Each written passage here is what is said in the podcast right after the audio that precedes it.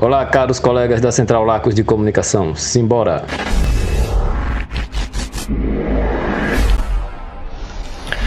Oi, pessoal, e aí? Esse é o Lacast 21, um podcast descontraído para que a gente possa conversar um pouco mais sobre ciência.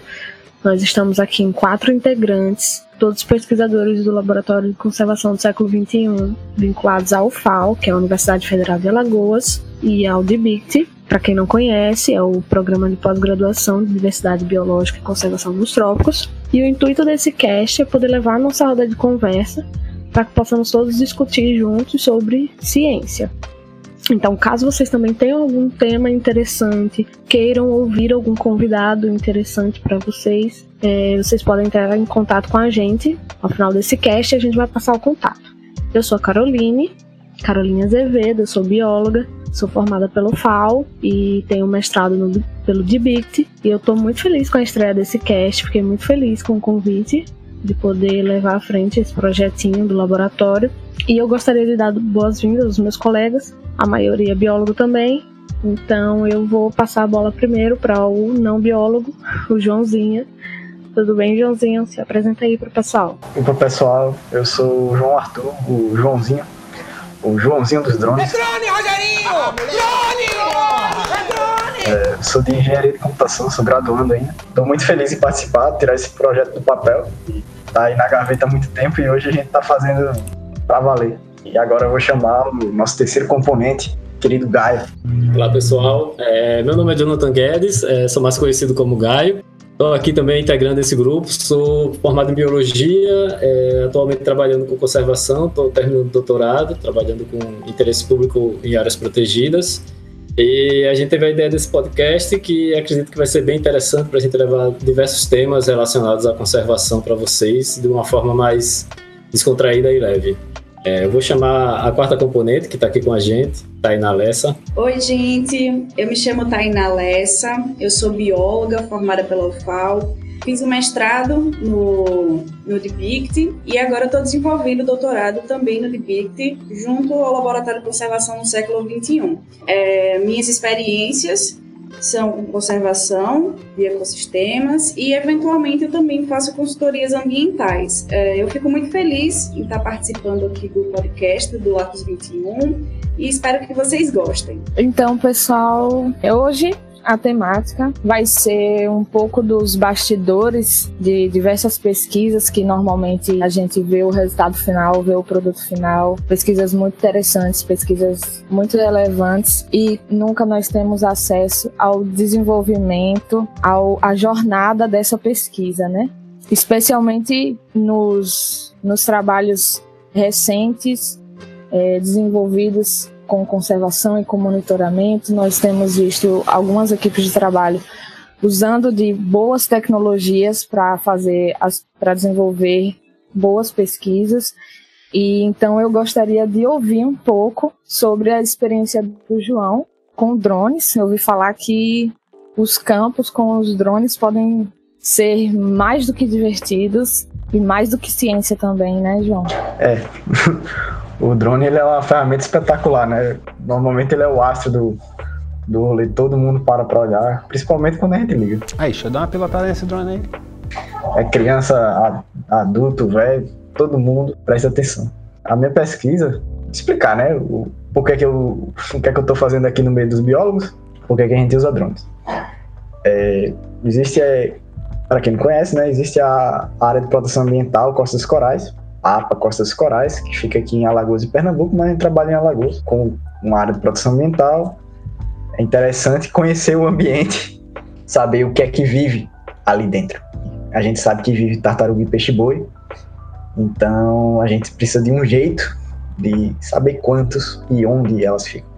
E tem vários jeitos de fazer isso. Você pode usar um avião, você pode usar um barco, você pode fazer mergulho. Mas um, um dos jeitos mais eficientes é você olhar de cima, e o jeito mais barato de você olhar de cima é utilizando um drone. Porque enquanto um, um drone e o equipamento associado custa 10 mil reais, um voo de avião custa só os 10 mil reais. E aí a gente pegou a área da APA, a parte alagoana, dividiu em um monte de voos, 120 metros de largura, sorteou 20% e decidiu fazer cobrir essa área com o drone, maré alta, maré baixa, durante dois anos. Falando assim rápido, parece que é simples, né? Foi só passar um dia no, no computador definindo esses voos e aí depois só apertar o botão e voar. Não, não, simples nada. A gente quer inclusive saber como é que esses voos são programados. Esse negócio de só sentar no computador e programar esses voos, a gente não faz nem ideia de como é que deve ser. Explica aí pra gente e pro pessoal como é que é que programam esses voos de drones para fazer esse monitoramento. Programa os voos da seguinte forma, né? Pega, pega o mapa da, da APA Costas Corais, pega a parte só lagoana isso tudo no computador, né? No Google Earth. Né? Não, não, não, pega no papel e vai olhar isso. É, no Google Earth e no, no, software de sensoriamento remoto, né? Que é o QGIS. QGIS ou ArcGIS, dá para usar os dois. E aí a gente desenha um polígono dentro do polígono da APA, né? Que é só do, da areia até a, a linha de arrebentação. Porque a APA é muito larga. Então a gente não vai pegar o, o drone e mandar voar da areia até onde ela acaba, porque a bateria do drone acabaria antes de chegar. Porque, se eu não me engano, é 40 quilômetros para dentro do oceano, um negócio assim. É muito grande. Sim, ela é bem extensa. A APA Costa dos Corais ela é considerada a maior unidade de conservação federal marinha e costeira do Brasil. Tem mais de 400 mil hectares de área e cerca de 120 quilômetros de praia e mangues. E, além de tudo, é muito linda, né? As paisagens dessa APA é uma coisa assim, só vindo para ver. E aí a gente faz esse subpolígono dentro do polígono maior, que é a área do nosso interesse. E aí a gente usando o ArcGIS divide em várias faixas de 120 metros de largura. Os voos sempre são perpendiculares à praia, então ele começa na areia, vai até a arrebentação, faz a volta e termina na areia de novo. Ele não é paralelo à praia, ele é 90 graus. E aí a gente é, fez todos esses voos, que são novos polígonos menores ainda, e aí deu um monte de polígonos, deu é, 800 polígonos por aí. E aí a gente sorteia um, pedaço, porque é humanamente impossível a gente ficar cobrindo tudo isso e mantendo um curso de graduação e vivendo em outra cidade e tudo mais. Teria que ter um batalhão de pessoas e drones para fazer toda a APA, porque é muito grande. Depois que a gente tem esses voos definidos, a gente exporta eles para um, um aplicativo de automação de voos. Se chama o, é, o Drone Deploy. Então lá você pega esse, esse polígono, esse shape, joga lá e ele aparece bonitinho, o caminho que o drone vai fazer. Você regula a altura, regula quantas fotos vai tirar, a sobreposição das fotos, é, se vai ter sobreposição, porque se não tiver, você pode perder informação, né? Vai ter um gap, então um espaço em branco que você não sabe o que aconteceu. Basicamente é isso. A gente faz voos de 120 metros de largura por até 4 km de, de comprimento, a 60 metros de altura, fotografando a 4K. E é isso. Normalmente o voo dura 10 minutos, por aí. Um voo grande. Às vezes tem voo de 2 minutos, tem voo de 15 minutos. Cada caso é um caso. Ah, João, bem bacana. Então quer dizer que, além da programação dos voos, vocês têm que fazer um, um estudo da metodologia que vocês vão usar, né? Não é chegar de qualquer jeito lá e, e é. botar o drone para voar. A gente vai para a praia nos horários definidos, né? Não, não voa meio-dia e em horários próximos por causa do reflexo, como o sol tá a pino, né? A, a luz do sol bate na água e reflete na, na câmera e a gente perde toda a informação. A gente costuma acordar bem cedo, então acorda 5 horas da manhã, antes das 6 já tá voando, até umas 9, dependendo se tiver nublado, a gente voa até mais tarde, porque isso é, dá uma diminuída no sol, né, o, o, nublado, e aí retoma de 2 horas da tarde até 5, porque depois das 5 fica muito escuro e aí a imagem fica toda borrada e tal. Então a gente tem esse horário de manhãzinha e de tardezinha. O bom é que a gente para logo no momento mais quente do dia, né? o calor ataca valendo. Os campos que a gente fazia, como era pela APA inteira, normalmente a gente ia com um grupo enorme. Não só a equipe drones, né? Que sou eu mais dois rapazes da, da engenharia de computação, o Roberto e o Thiago. Mas ia o pessoal que trabalha com planta, ia o pessoal que trabalha com gente, o pessoal que trabalha com peixe-boi, todo tipo de pessoa. Como é, em vários lugares a gente fica a mercê, ficava a mercê do, do carro, né? Porque aí o grupo de governança dizia. A gente vai para a colônia de pescadores. A gente abriu o mapa e olhava, ah, tem três voos perto da colônia de pescadores, então a gente vai com vocês. Ia lá fazer os voos e cada voo é uma aventura, porque quando a gente abre a caixa do drone, é, todo mundo para para olhar, porque é um negócio diferente. Tipo, tá se popularizando devagarzinho e tal. Devagarzinho não, tá se popularizando de verdade. Muita gente já, já tem conhecimento de drone, mas principalmente no interior é um negócio que é coisa de filme, né? O cara abrir um, um isopor e tirar uma coisa que voa é, é uma coisa incrível, né? É drone, Rogerinho! Ah, drone! É drone! E aí a criançada adora e fica perguntando: posso pilotar? Posso pilotar? Posso pilotar? E a gente sempre tem que negar e dizer não, não e não e não. E às vezes é frustrante dizer tanto não para a criançada, mas faz parte. E tem muito do, do pessoal do, do, pessoal de mais idade também se interessar e ficar, nossa, é um avião isso aí, o que é e tal, não entendo o que é, o, que é o equipamento. E sempre perguntam do preço. E a gente sempre fica, fica com os dois pés atrás, né? Porque é um equipamento caro, é 10, 10 mil reais e tal. Se levarem, acabou a pesquisa e a, começou uma burocracia imensa de fazer BO, de resolver isso com, com a universidade, de tentar recuperar o material, todo um, um trampo, né? Que ninguém quer passar e ninguém quer, quer ter o seu equipamento roubado. Nossa, João, imagina a tensão que é estar tá sob responsabilidade de um equipamento tão caro, num ambiente, não vou dizer desconhecido, mas num ambiente que não é familiar para vocês, que vocês não, não têm muito conhecimento da área, do pessoal e tá com equipamentos desse deve ser bem nervoso, né? A gente nunca teve. É, nunca teve que correr atrás de bandido ou esse tipo de coisa. Mas a gente já passou alguns sustos. Teve um campo em Milagres, que já era nesse horário da tarde. E é, o engraçado é sempre isso, é sempre no último voo. A gente faz o negócio a tarde toda, funcionando zero bala, e aí é o último na casa do chapéu. A gente diz, velho, é só esse e acabou. Aí para casa e dormir. E aí a gente vai, vai fazendo, vai fazendo, chega nele e dá um BO. é uma desgraça. E aí nesse campo em Milagres, a gente teve que andar uma praia imensa e tinha um rio para atravessar. E do outro lado do rio era o, o último voo, sendo que do outro lado do rio era longe o suficiente para a gente não poder mandar o, o, drone de um lado do lado do rio que a gente estava, né? Tinha que atravessar obrigatoriamente.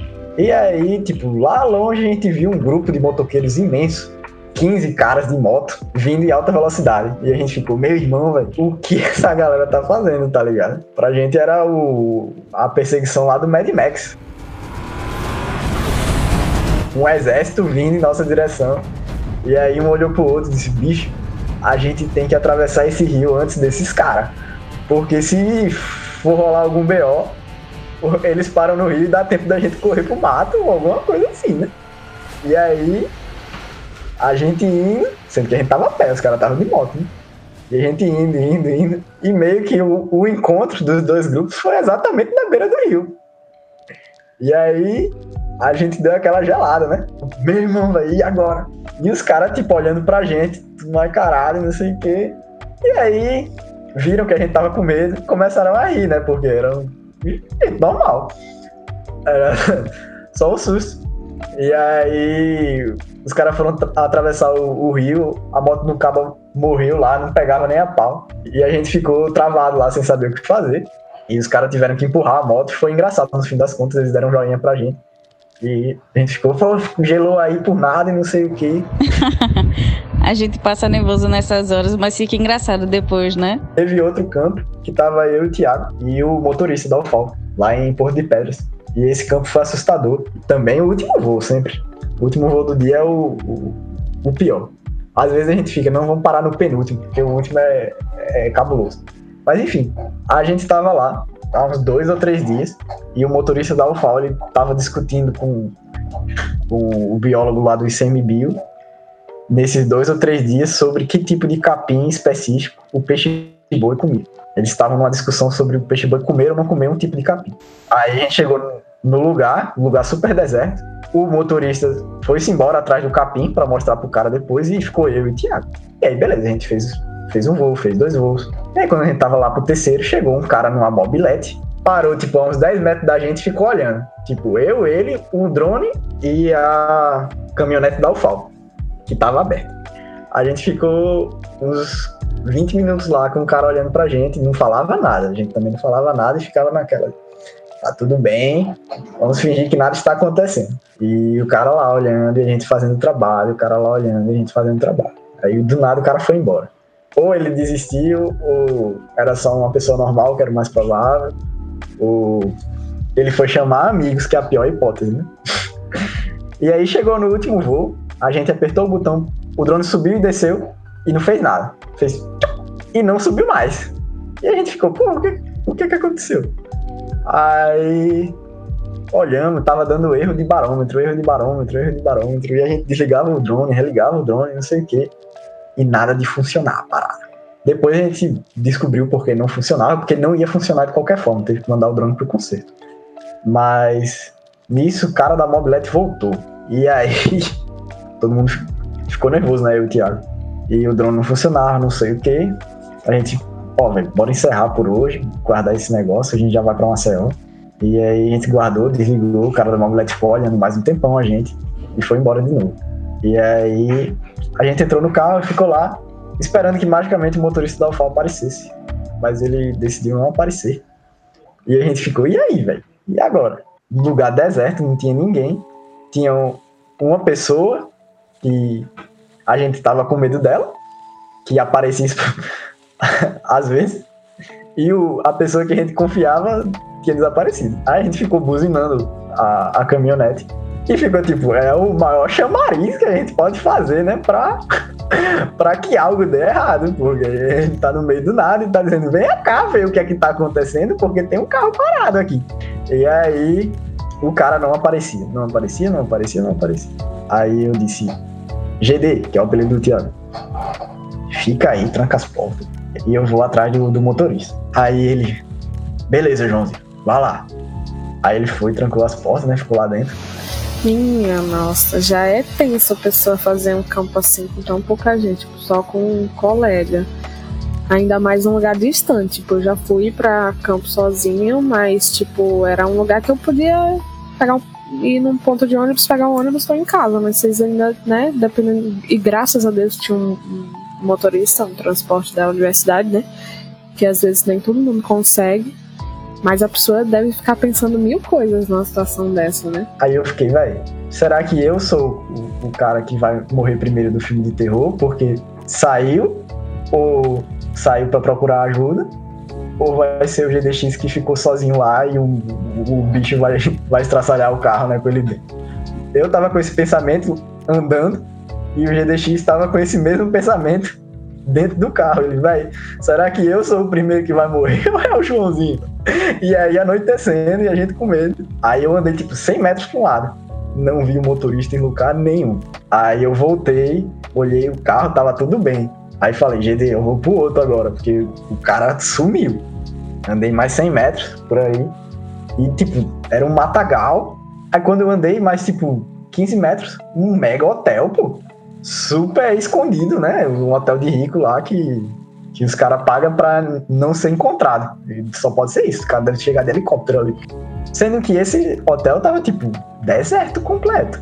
E aí ficou, velho, eu saí do carro do filme do terror pra entrar na mansão do filme do terror, né? Aí olhei, não tinha ninguém, não tinha funcionário, não tinha hóspede, não tinha nada. Um monte de espreguiçadeira assim, um hotelzão. E eu, velho, o que é que eu tô fazendo aqui? E aí fui pra praia pra olhar. Eu tava no meio do mato, mas aí a, a praia era perto, eu olhei pra, pra praia, não dava mais pra ver a caminhonete e não dava pra ver o motorista em lugar nenhum. Eu, velho, vou voltar e ficar com o GDX aí até madrugada, porque o cara levou a chave do carro e não pode nem abandonar ele aqui e fugir. é, a gente vai ficar aí eternamente e torcer pro cara da mobilete e não voltar, né? Cheguei no carro, GDX, e aí, velho? Achou o cara? Aí eu, não. Eu achei um hotel gigante fantasma ali e, e tô com medo, velho. O povo também, velho. Aí a gente ficou lá e tome chamariz, olha a buzina, pom, pom, pom. E aí, do nada, chega lá o motorista, um pedaço de capim de um metro. Achei o capim do peixe boi. Demorei? A gente, não, pô. Demorou, não. tá tranquilo? A gente condicionado, a gente tá, tá suave aqui. Eu acho que esse, esse tipo de, de acontecimento em campo é uma das coisas mais comuns que devem acontecer relativo à segurança quando as equipes são reduzidas ou você tem que ir a campo sozinho. E ainda mais em áreas assim mais desertas, como as praias que normalmente você tem que trabalhar na APAC, né? Eu já tive a experiência de fazer coleta de campo em praia e mesmo sendo uma praia povoada, é, acontecer um, em um episódio ter algum rapaz é, a observar a distância e cometendo atos libidinosos não permitidos em lugares públicos. Assim, falando por mim, é, normalmente mulher já, já se sente insegura no dia a dia e insegura em campo, em, com pouca companhia ou desacompanhada, como eu já tive que ir, é um pouco mais preocupante. E, inclusive, fica aí a recomendação: nunca Nunca façam campos sozinhos. Nunca façam campos em equipes muito reduzidas, especialmente quando forem lugares pouco povoados. Como eu acho que o Gaio já foi, né, Gaio? Em, em campos de pouco lugares remotos e pouco povoados. É, na verdade, nem, nem tão remoto e nem tão pouco povoado, porque são, são fragmentos de mata, foram, são, na verdade, que ainda existem. É, daqui mesmo de Alagoas, né? E a gente não tem áreas tão remotas assim. Mas é, eu diria até, até por essa razão mais perigoso, porque é, as pessoas não, não é tão remoto, então tem o risco de você encontrar alguém então, assim, é, trabalhava com, com aves né, no meu TCC. E nessa época a gente fazia campo fragmentos de mata, onde a, a vegetação, a vegetação ao redor, a matriz desses fragmentos era a plantação de cana-de-açúcar.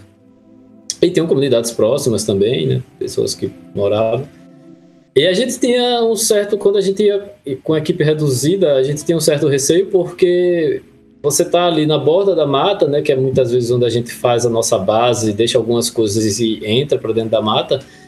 E aí vinha alguém de moto ou vinha alguém andando a pé de longe, você ficava sem saber, né, se estava em segurança ou não, porque às vezes a gente não estava com equipamentos tão caros, mas assim, para quem recebe bolsa de pesquisa, quando recebe, qualquer equipamento é caro, o seu celular é caro, um binóculo é caro, né? E a gente trabalhava com alguns materiais. E aí a gente ficava nessa situação né, de, de risco.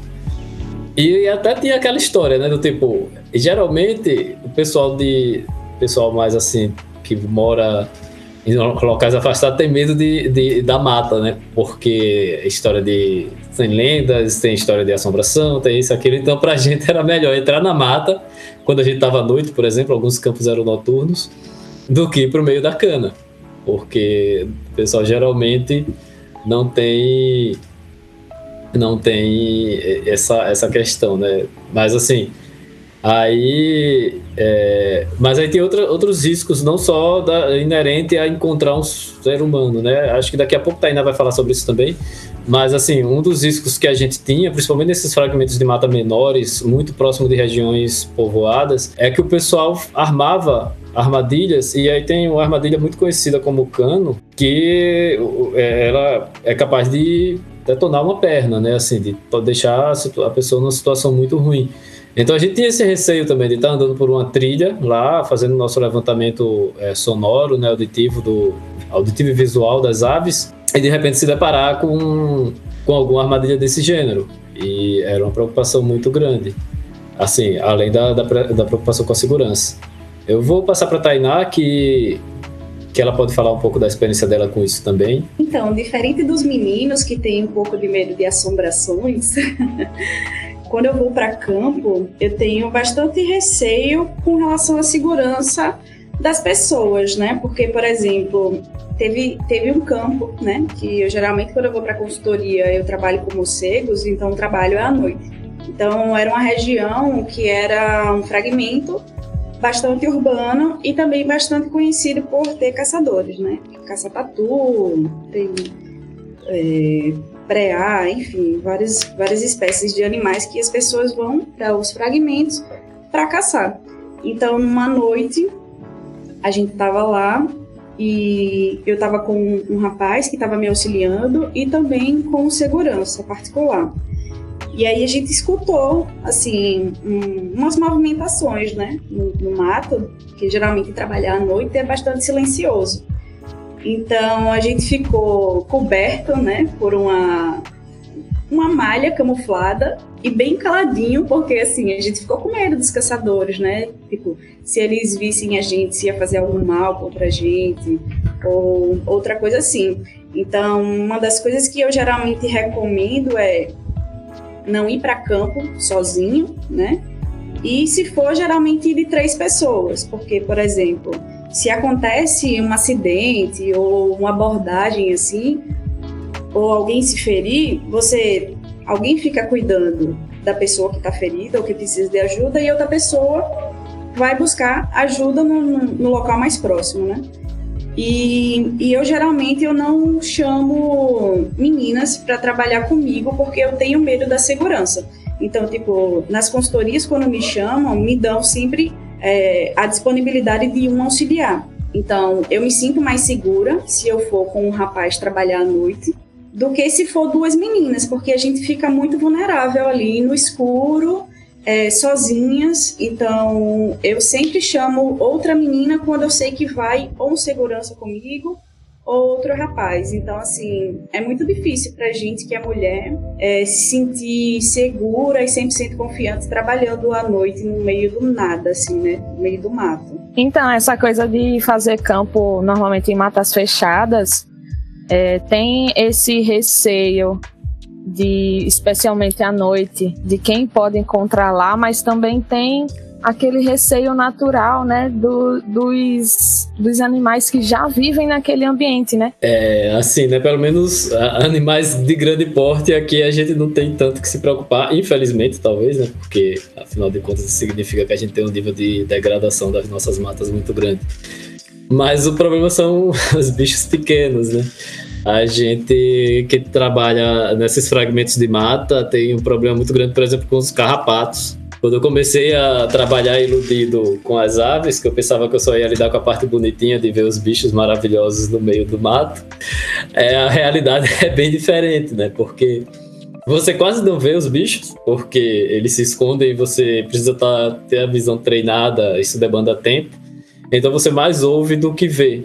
E, e, tem, e os carrapatos foi um fator inesperado, obviamente, e eles estão presentes em todos esses fragmentos de mata que são mais impactados. E eles atacam em centenas, em centenas, e passam o dia no seu corpo até que você tenha a oportunidade de ir para casa e tomar um banho. E aí, a nossa sorte é que geralmente os campos que a gente fazia, no final do dia, a gente ia para uma pousada. Então, tranquilo, tranquilo assim, né? Porque a gente não está acostumado com essas picadas de carrapato, então o nosso organismo ele responde processo ali é, alérgico leve, mas que dura duas semanas. Então, o tempo entre um campo e o outro nosso era exatamente duas semanas. Era você passando o efeito e indo para mata de novo para renovar aquele efeito maravilhoso das picadas de carrapato. E as primeiras vezes foram desesperadoras, porque você não sabe o que está acontecendo, ninguém lhe disse que aquilo ia acontecer e você tá cheio de bicho.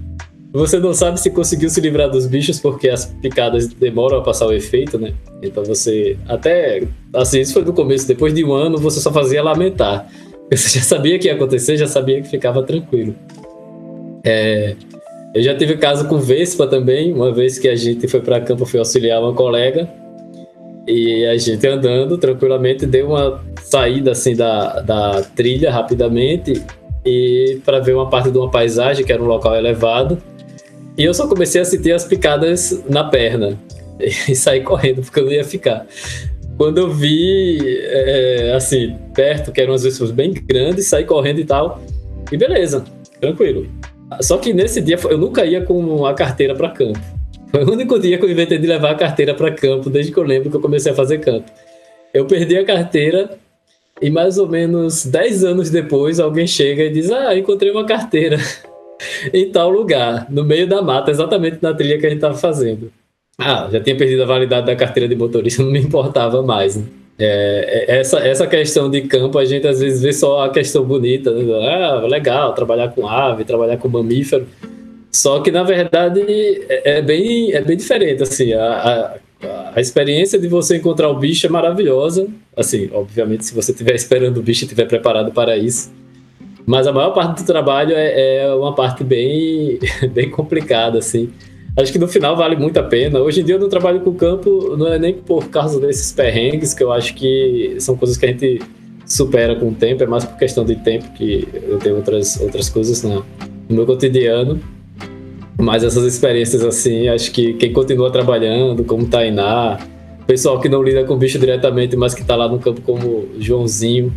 Eu acho legal, assim, que a gente acaba tendo é, meios de superar né, esses problemas. Essa questão mesmo da segurança que a gente fala é um problema inerente nosso, né, infelizmente, e pior ainda para a questão da, das mulheres e que a gente vai aprendendo a lidar, né? Eu já fui para campo sozinho uma vez, foi uma coisa que eu decidi nunca mais fazer na vida, porque, como o Tainá falou, a questão de encontrar caçador, a gente não sabia, de repente a gente estava no meio do mato e escutava pessoas falando, você não sabia quem era. Então o primeiro momento era você parar e ficar ali quieto e esperar. Né? Esperar o som parar, esperar avistar a pessoa e identificar se era um fator de risco ou não é, mas a gente nunca sabe assim o que, o que vai realmente encontrar. Mas tinha também os encontros maravilhosos. A gente está no meio do mato, começar a escutar barulho de pisadas, de alguma coisa se aproximando, e você não saber o que é, e de repente ver que era um grupo de macacos. Tava ali seguindo ali, porque você estava invadindo o território deles.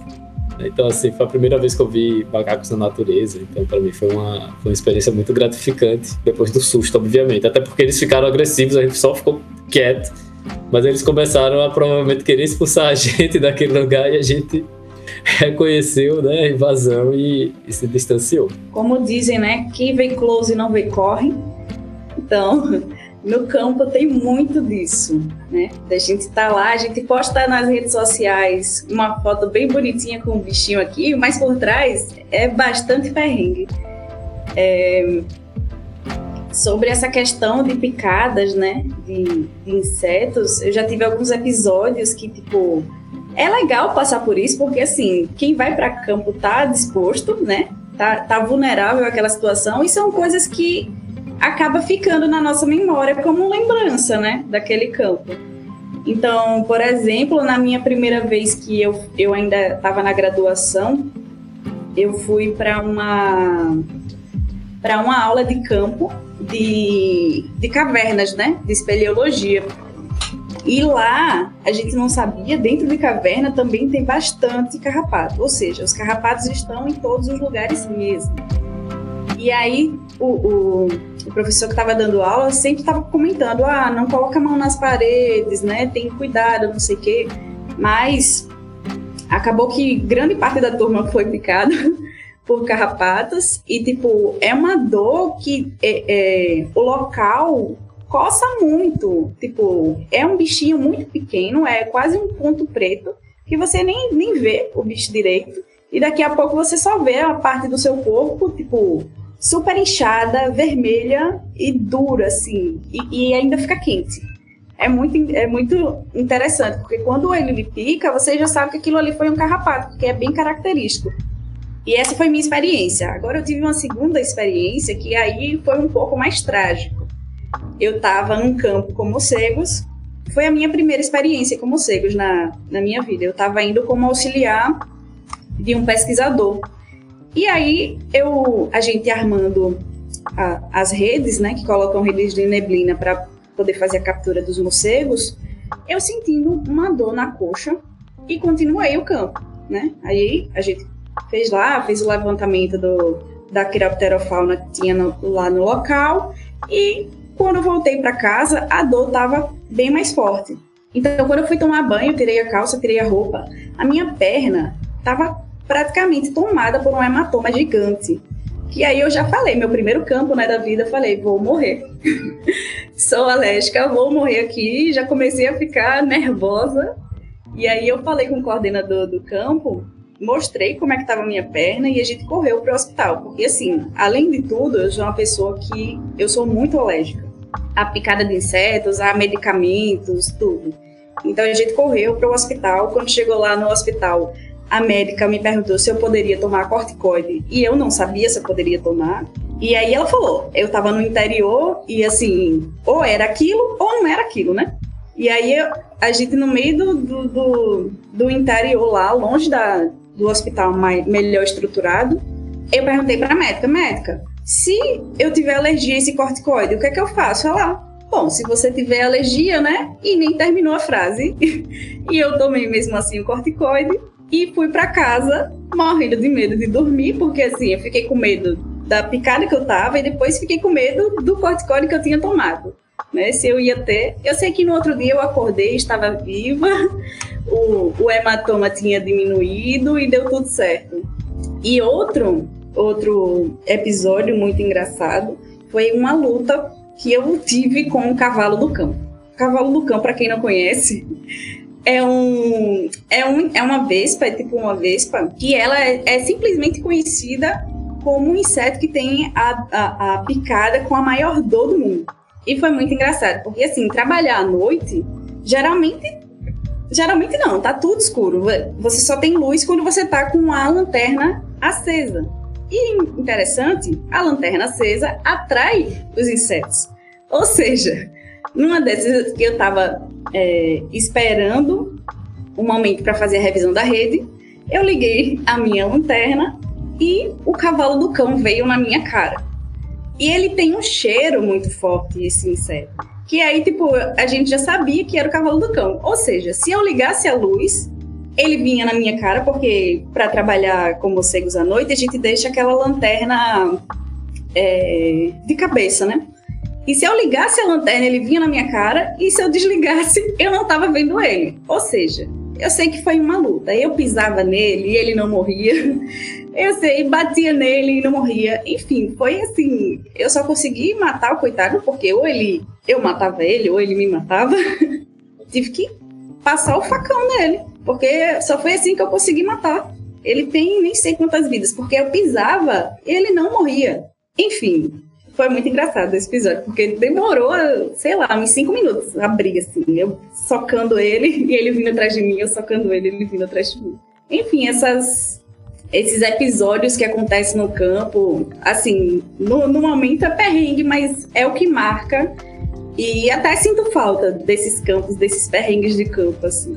Mas chegou a ser picada pelo cavalo do cão, Tainá? Não, graças a Deus não. Eu me defendi o máximo que eu pude. Eu ganhei a luta.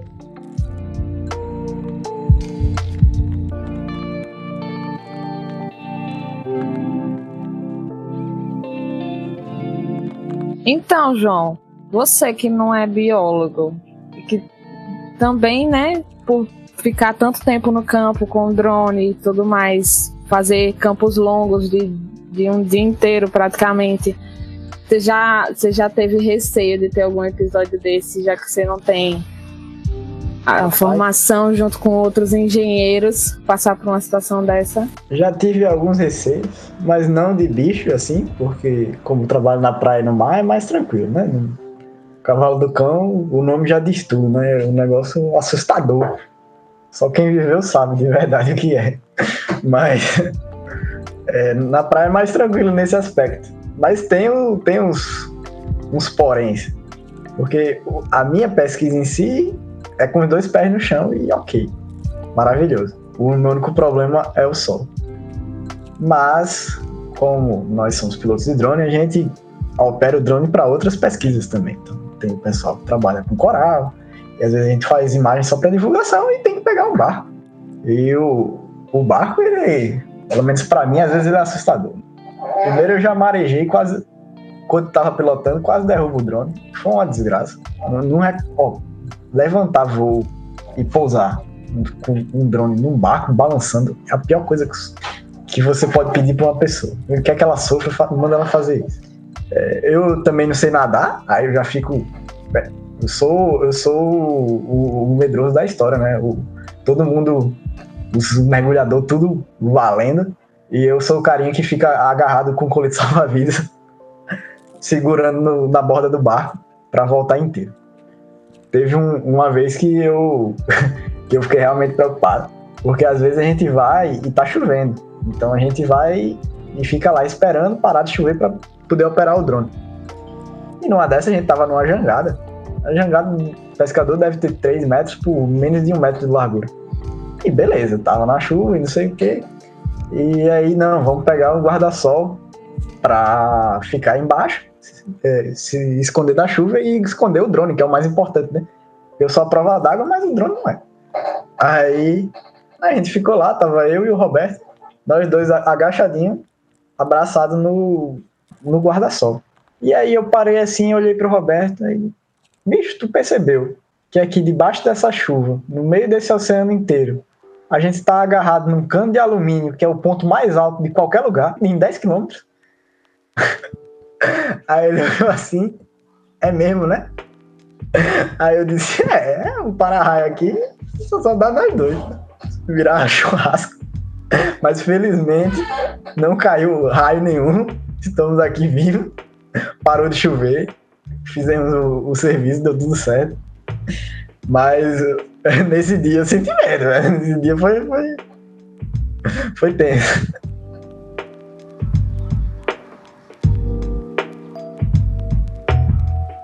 Bom, pessoal, é, como vocês viram, as histórias de, de campo rendem muitas coisas engraçadas, também muitas situações tensas. A gente tenta levar até vocês um pouco disso. A gente também vai levar outros temas, outras discussões sobre ciência.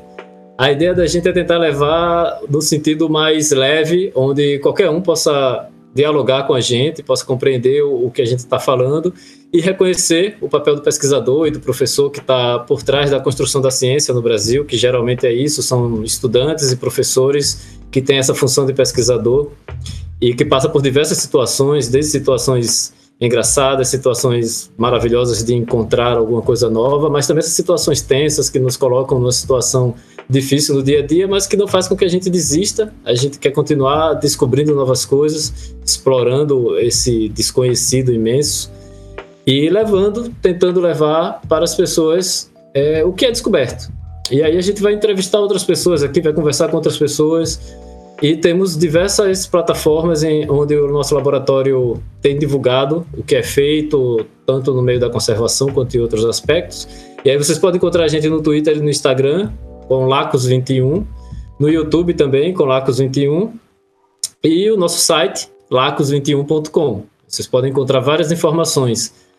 E se vocês quiserem nos contatar por e-mail, é, o e-mail da comunicação é comunicaçãolacos21@gmail.com, sem acento, sem cedilha, e nos vemos em breve. É isso aí, pessoal.